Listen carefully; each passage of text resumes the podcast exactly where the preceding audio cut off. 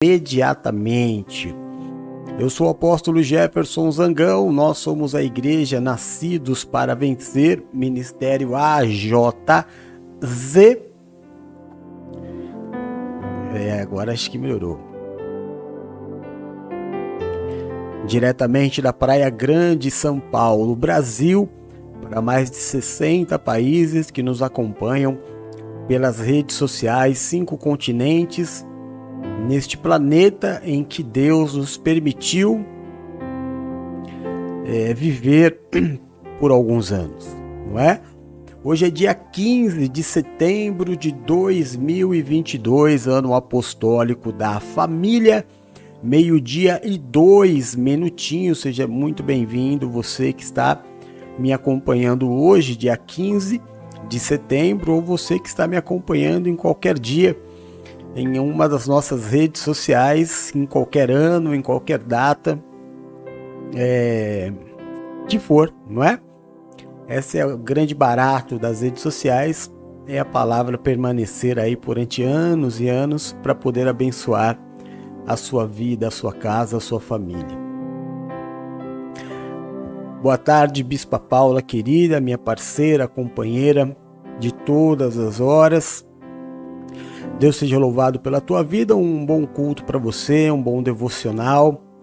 Geisa, querida, a garota prodígio do ministério, seja bem-vinda, te amo um tantão.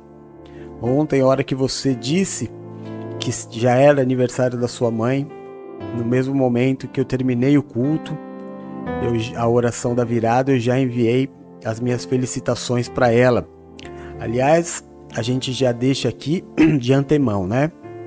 Depois do culto do meio-dia, nós só vamos ter programação agora às 10 e meia da noite, que vai ser o culto.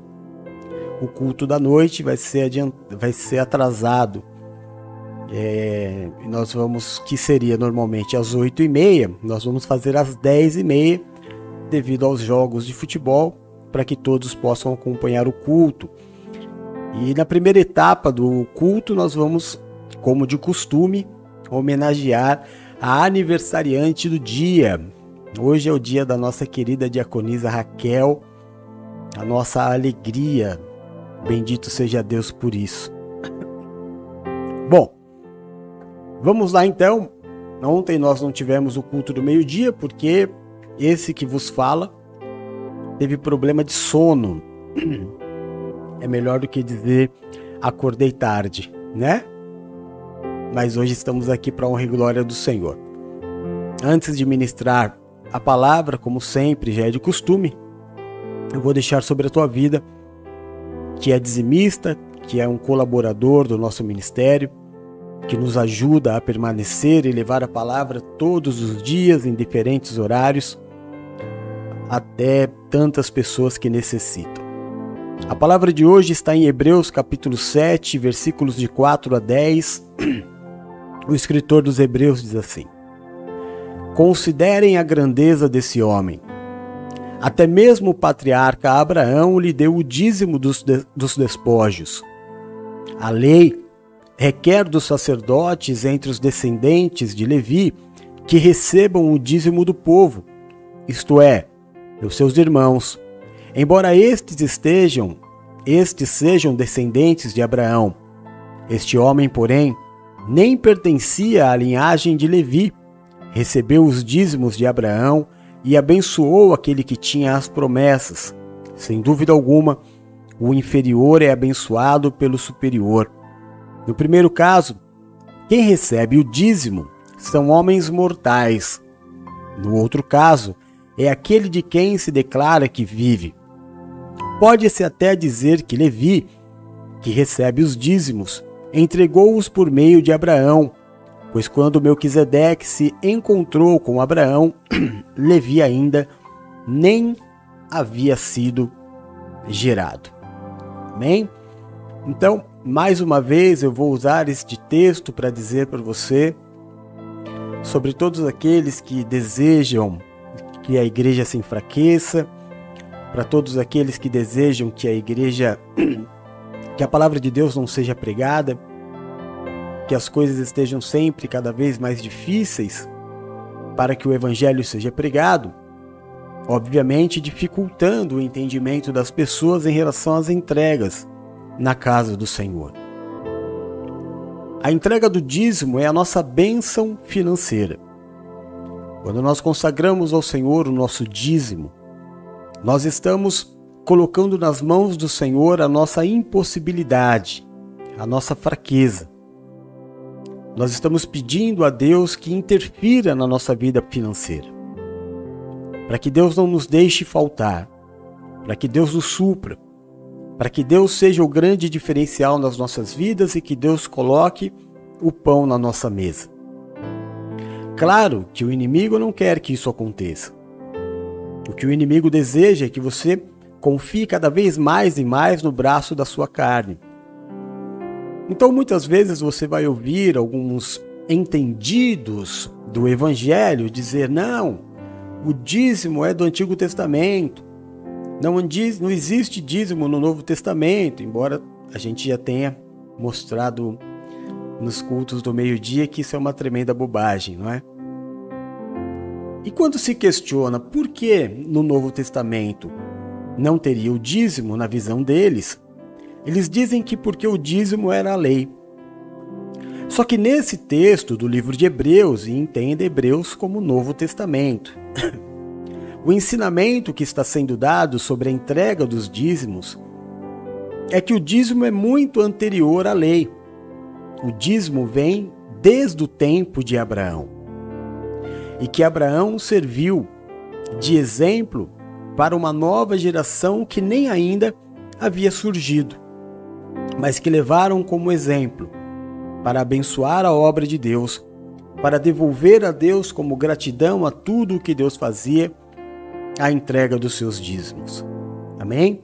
Então que fique esse ensinamento na sua vida e a bênção do dizimista sobre a sua cabeça em nome de Jesus. O texto de hoje, o devocional de hoje, é o capítulo 28 do livro de Mateus. É, antes de falar para você sobre esse capítulo poderosíssimo, eu queria é, falar algo muito importante que tem muito a ver com esse capítulo. Você já ouviu falar do paradoxo de Teseu? Caso você não tenha ouvido falar, o paradoxo de Teseu consiste na história de um homem que pegou o seu navio, ou o seu barco, como você bem entender, ou como melhor entender, e partiu da sua terra para um confronto contra o Minotauro. Teseu teve grande êxito na sua batalha, matou o Minotauro e voltou com o seu barco para sua terra. Em algumas histórias, dizem que o barco de Teseu era feito com 30 madeiras. Além da vela, dos mastros, o barco era todo feito de madeira. Mas o caminho de retorno para casa, o barco de Teseu teve que passar por algumas reformas, por várias adaptações. Deu problema na vela. A vela é aquele grande lençol, né? Que faz o barco andar de acordo com a força do vento. O mastro teve que ser trocado. As madeiras tiveram que ser trocadas uma a uma, de modo que quando Teseu chegou de volta ao seu país, de volta à sua terra, o barco tinha sido completamente trocado. Nenhuma das madeiras que compunham o barco quando ele partiu estavam no barco quando o barco chegou. Todas as peças do barco tiveram que ser trocadas. O paradoxo de Teseu vem aí então. Grande, o grande questionamento é: este barco que chegou era o barco original de Teseu?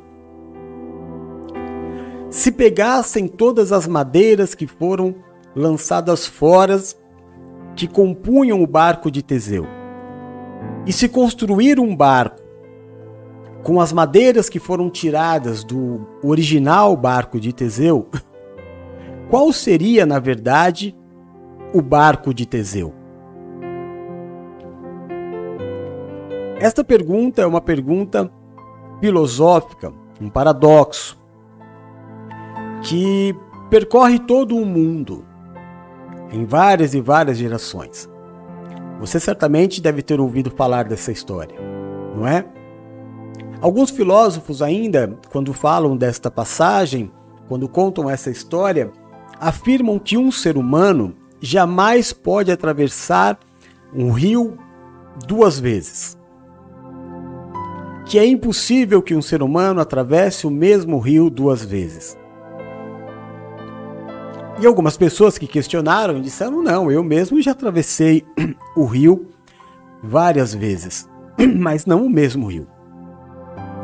Nem as águas do rio, nem você é a mesma pessoa, ou a água é a mesma água quando você a atravessa pela segunda vez.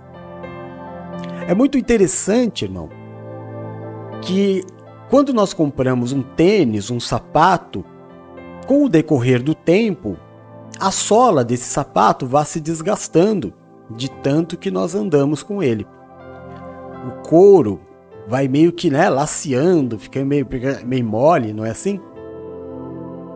Mas a sola do sapato, a sola do tênis, a sola do chinelo desgasta muito e chega uma hora que não dá mais, nós temos que trocar ou comprar outro. Por quê? Que isso não acontece com os nossos pés.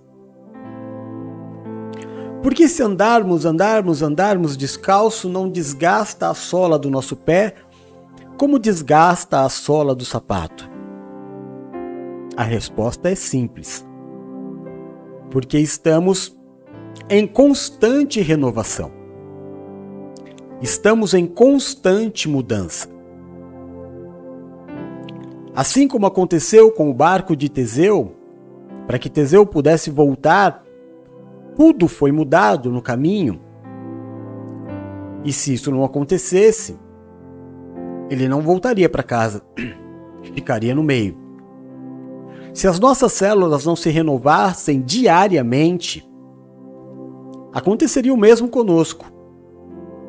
A nossa, a nossa pele se gastaria, chegaria no final da vida, nós teríamos só um cotoco, né? De, de, de perna ou um pedaço de pé, porque teria sido gasto com o tanto que nós andamos.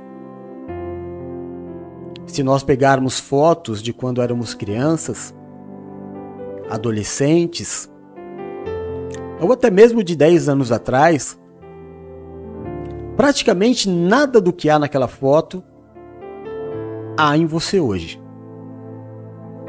tudo foi renovado. Todas as células se mudaram, tanto interiores como exteriores. Então a pergunta: quando Teseu voltou, aquele era o barco original de Teseu?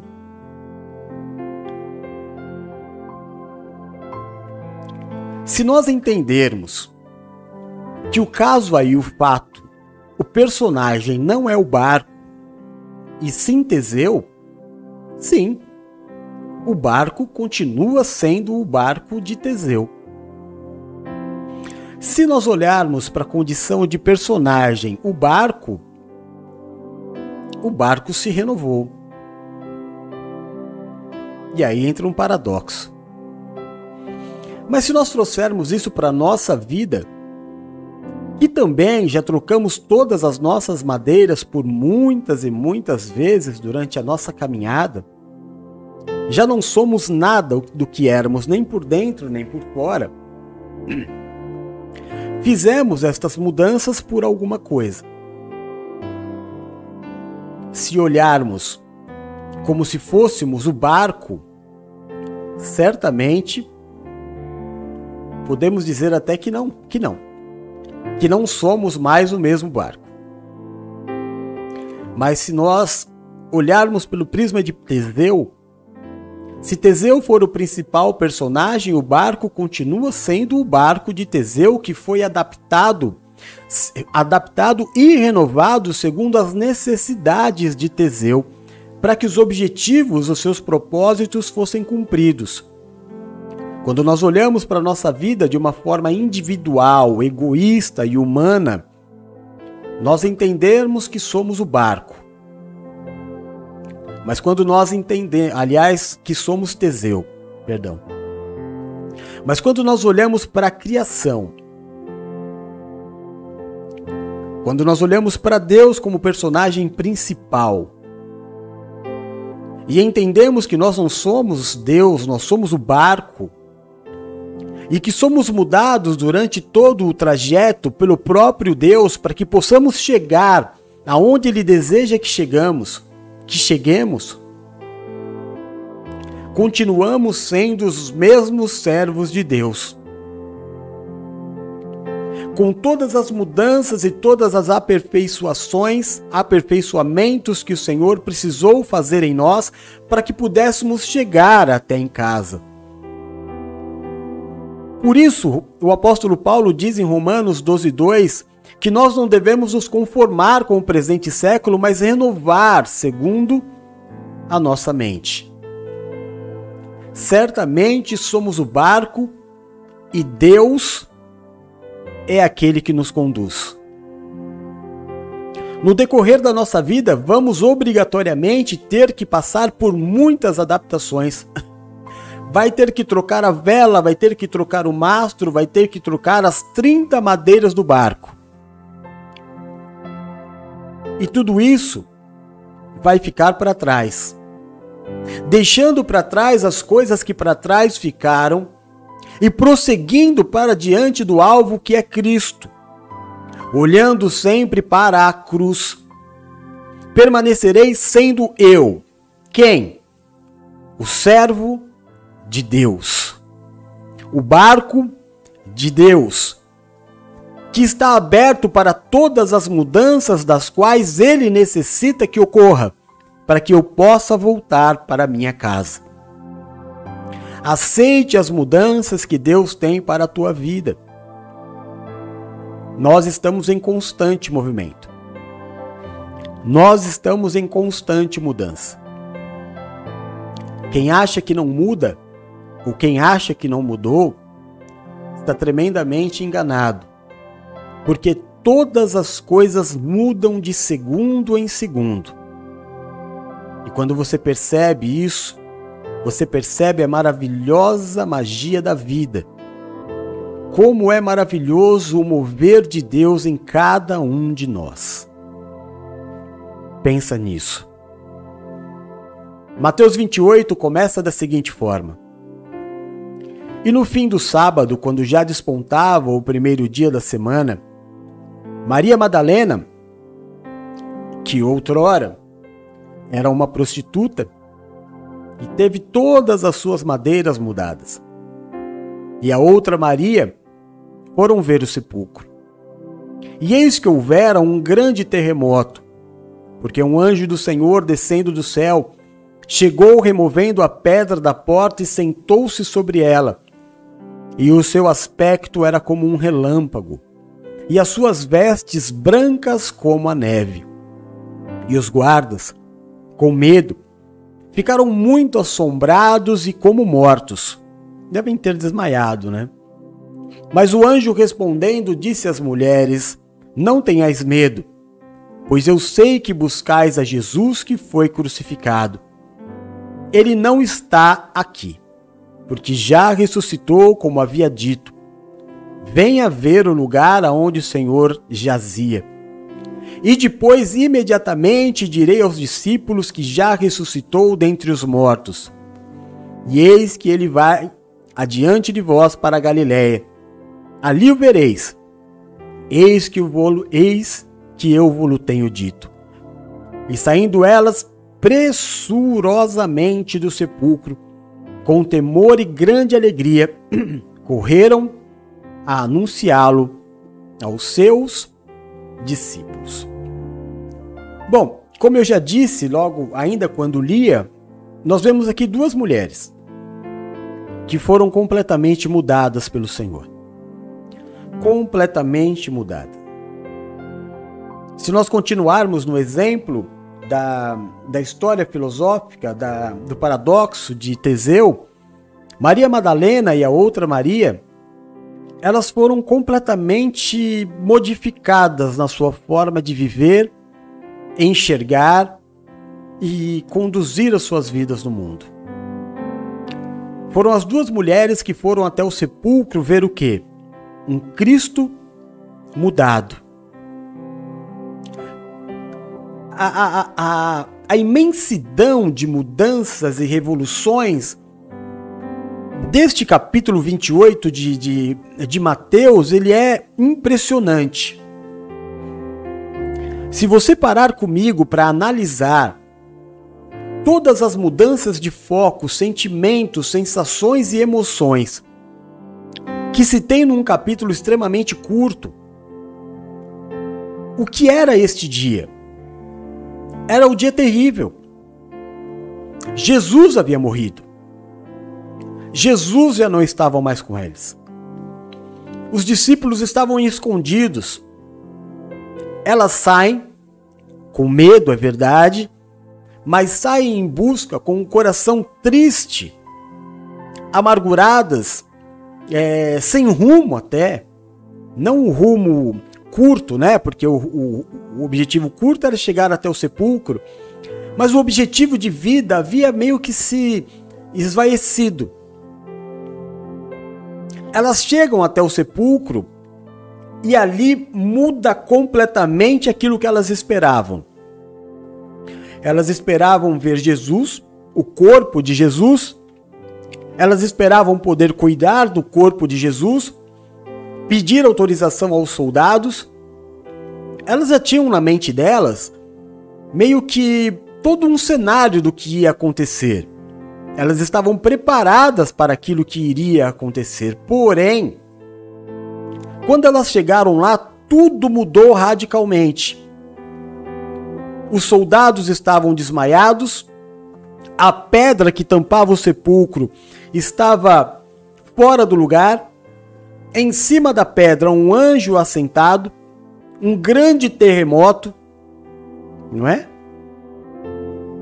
E o anjo dizendo para elas: Eu sei quem vocês vieram ver, mas ele não está mais aqui. Assim como ele disse que aconteceria, aconteceu. Ele ressuscitou. Tudo mudou. A morte foi tragada pela vida. A, a, a, expectativa do óbvio foi quebrada pelo novo, maravilhoso, sensacional, indizível momento preparado pelo Espírito. Elas esperavam se deparar com a morte e se depararam com a ressurreição. E o anjo diz para elas: voltem e digam aos outros que aconteceu como ele disse que aconteceria, que ele ressuscitou e daqui a pouco vai estar com vocês. Eu não consigo aqui imaginar como estava o coração e a mente delas. Acredito, não acredito. É, Jesus realmente ressuscitou. Roubaram o corpo de Jesus.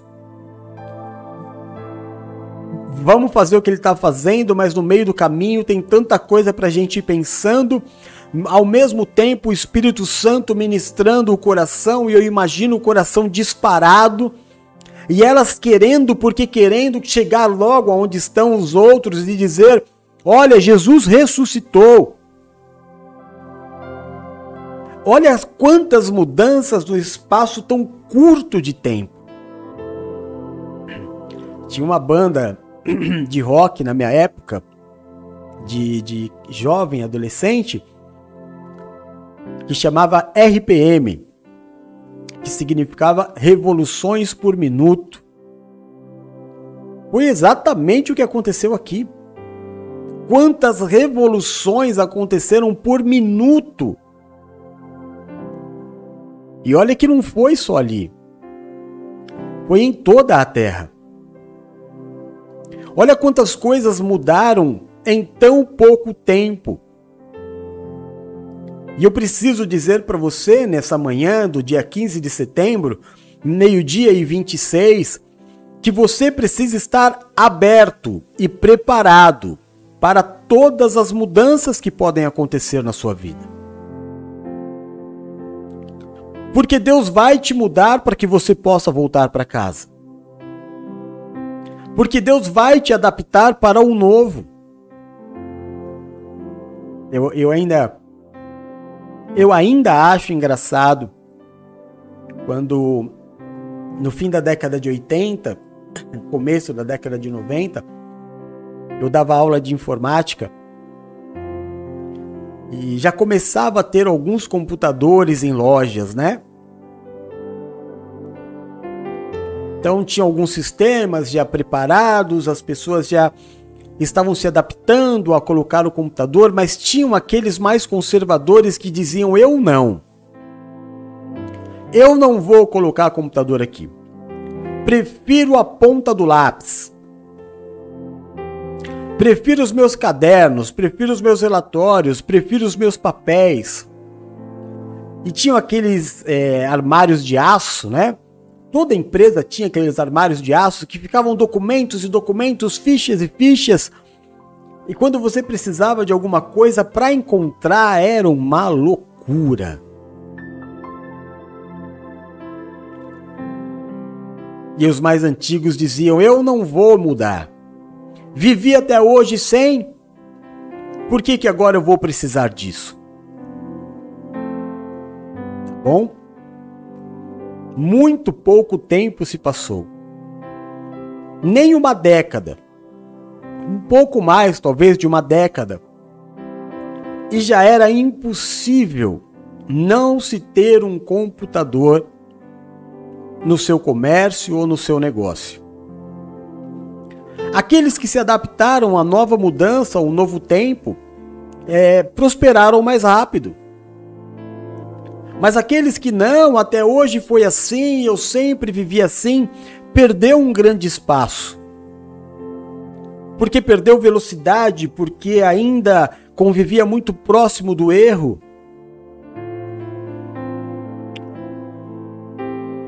Você precisa estar preparado para as mudanças. Enquanto nós estivermos vivos, as é, as placas de madeira da nossa vida vão ser trocadas. As velas da nossa vida serão trocadas, os mastros serão trocados, adaptados à força do vento. O nosso casco vai ser trocado de acordo com o mar e a profundidade de onde nós estivermos.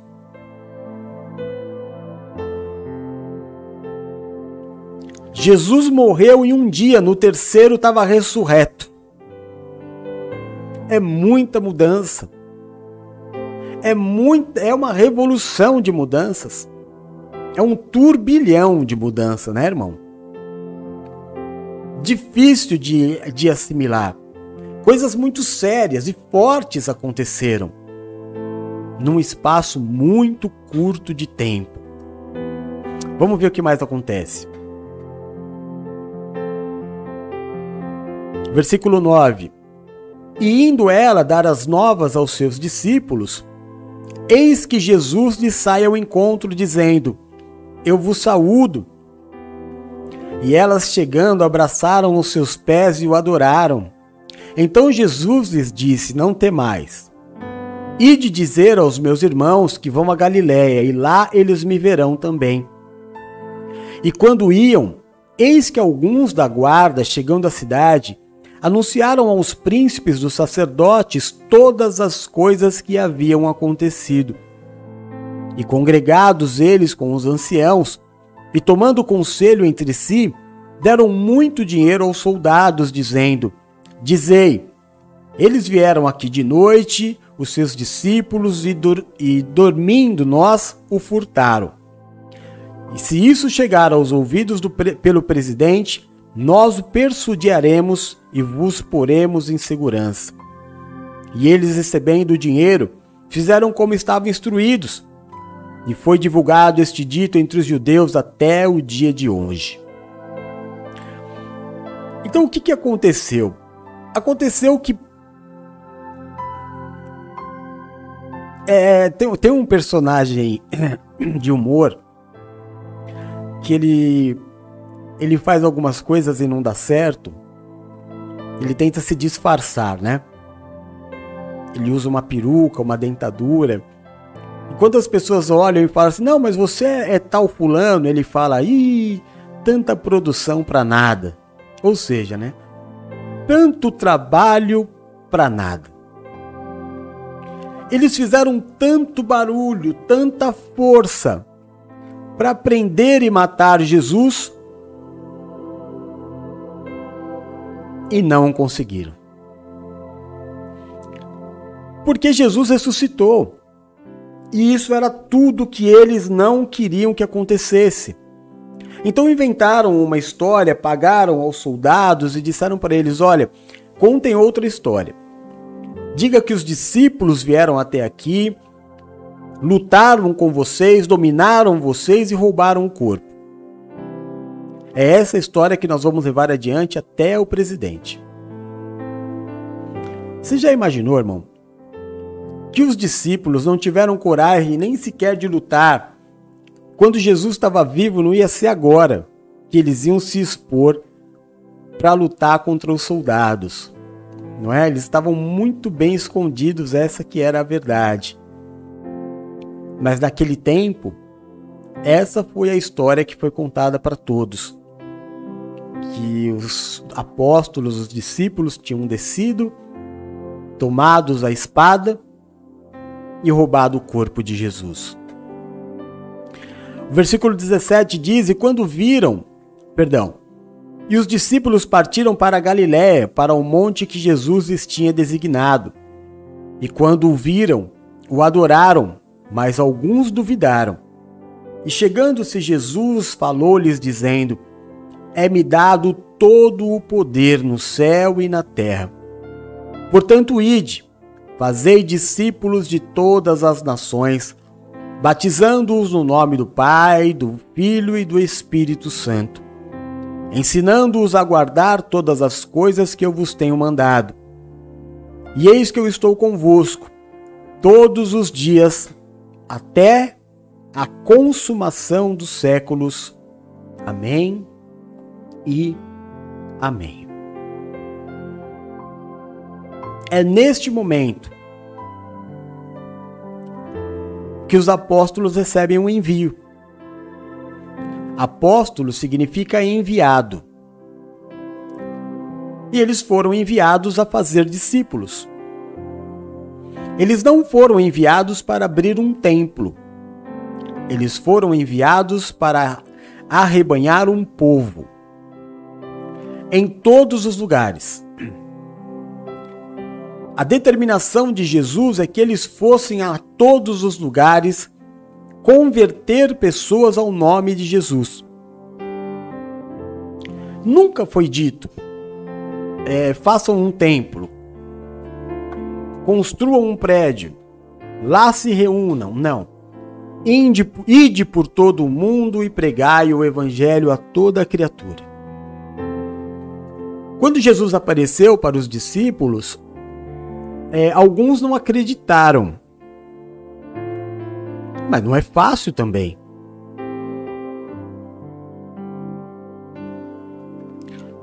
A gente tem que entender que para gente hoje tudo é mais fácil, a gente conhece a história, né?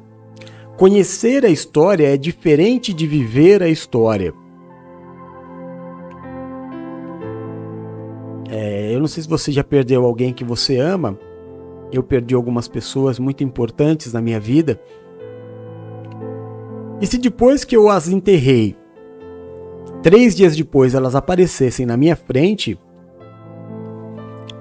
eu não ia acreditar. Eu teria dúvida. Os discípulos tiveram.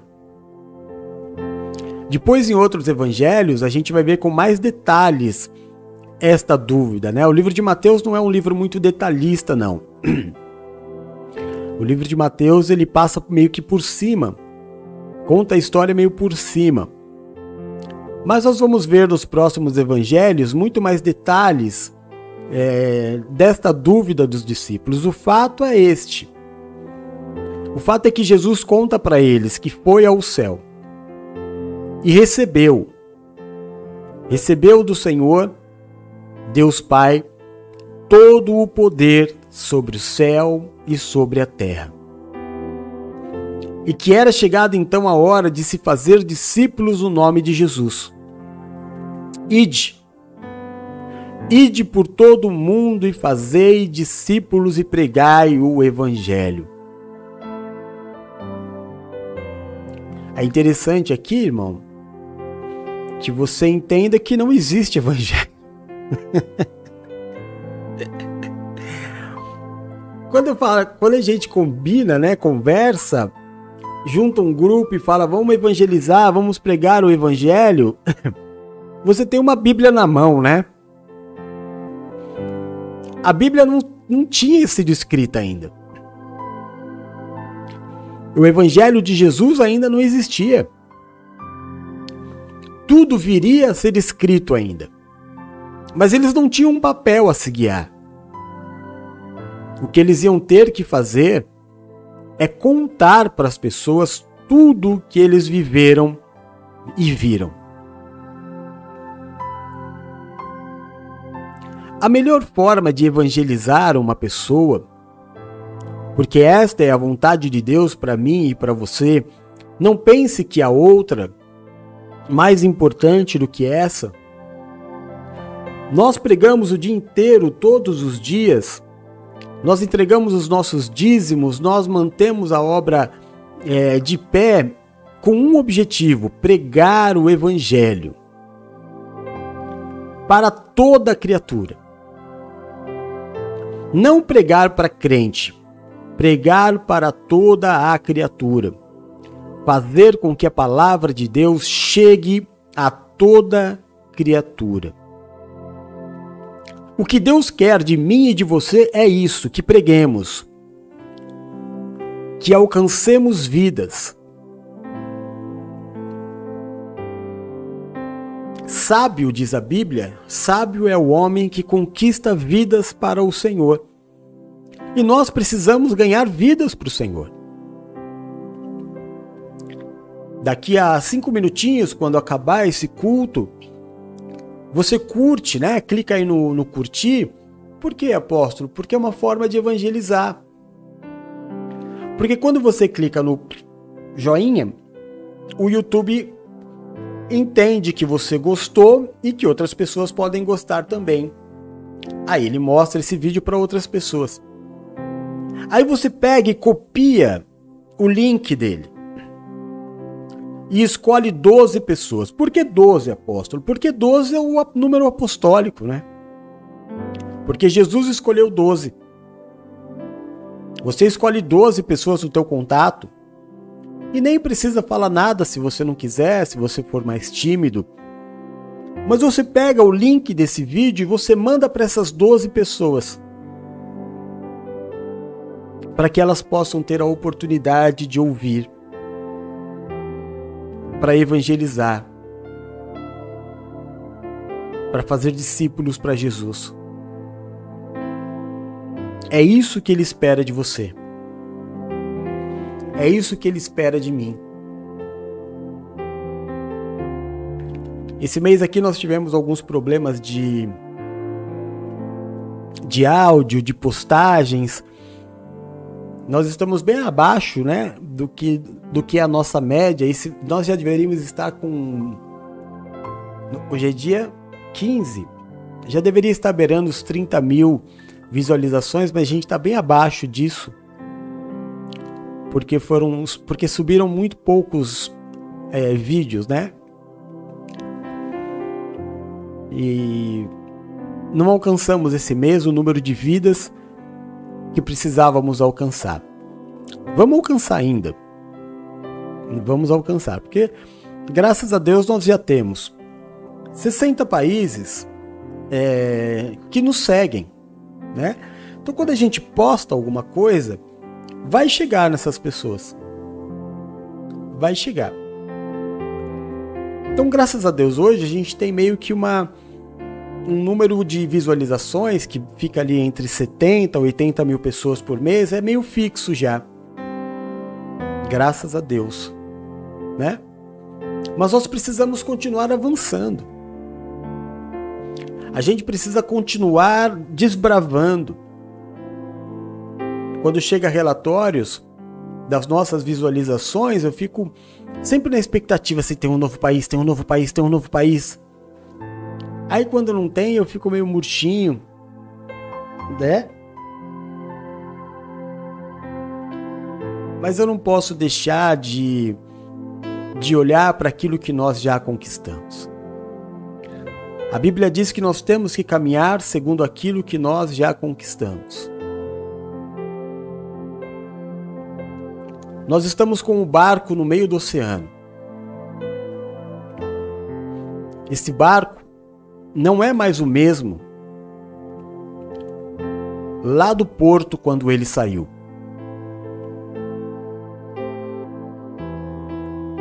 Adaptações são feitas. Mudanças são necessárias.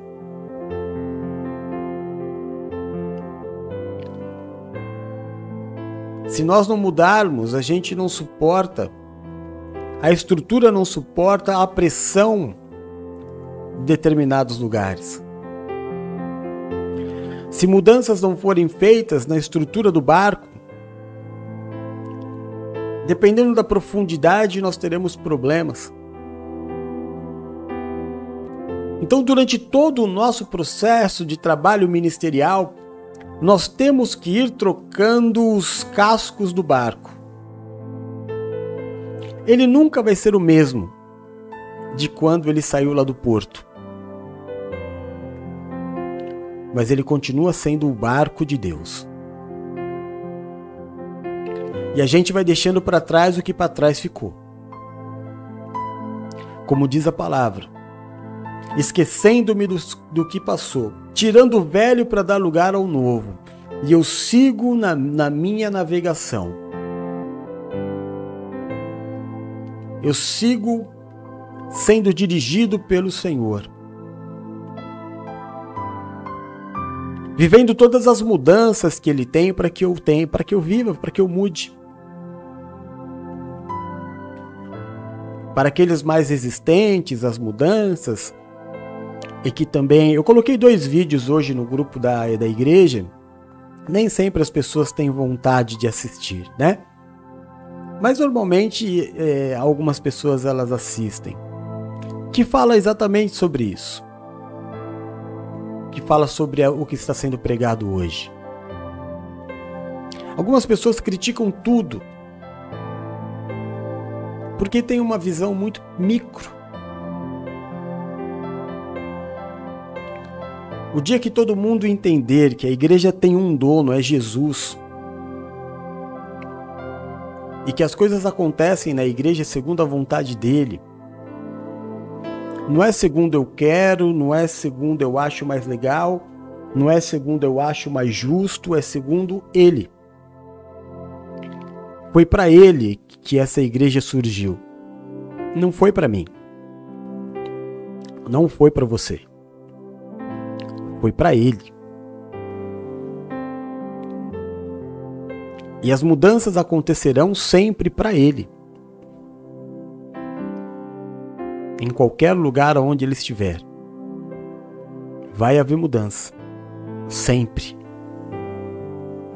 O meu papel é dizer amém, Senhor. Eis-me aqui. Envia-me a mim que seja feita a sua vontade e não a minha. Que seja feito conforme o Senhor deseja e não eu desejo.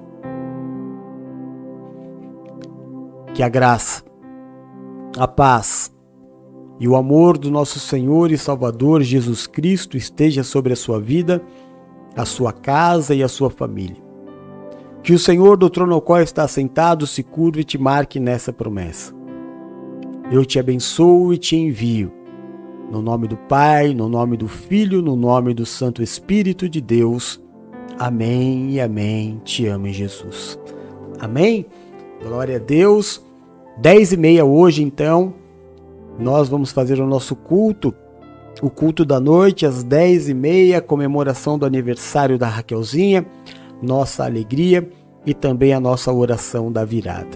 Eu conto com a presença de todos vocês para prestar essa homenagem linda à nossa irmã e também para cultuar o nome do nosso Senhor.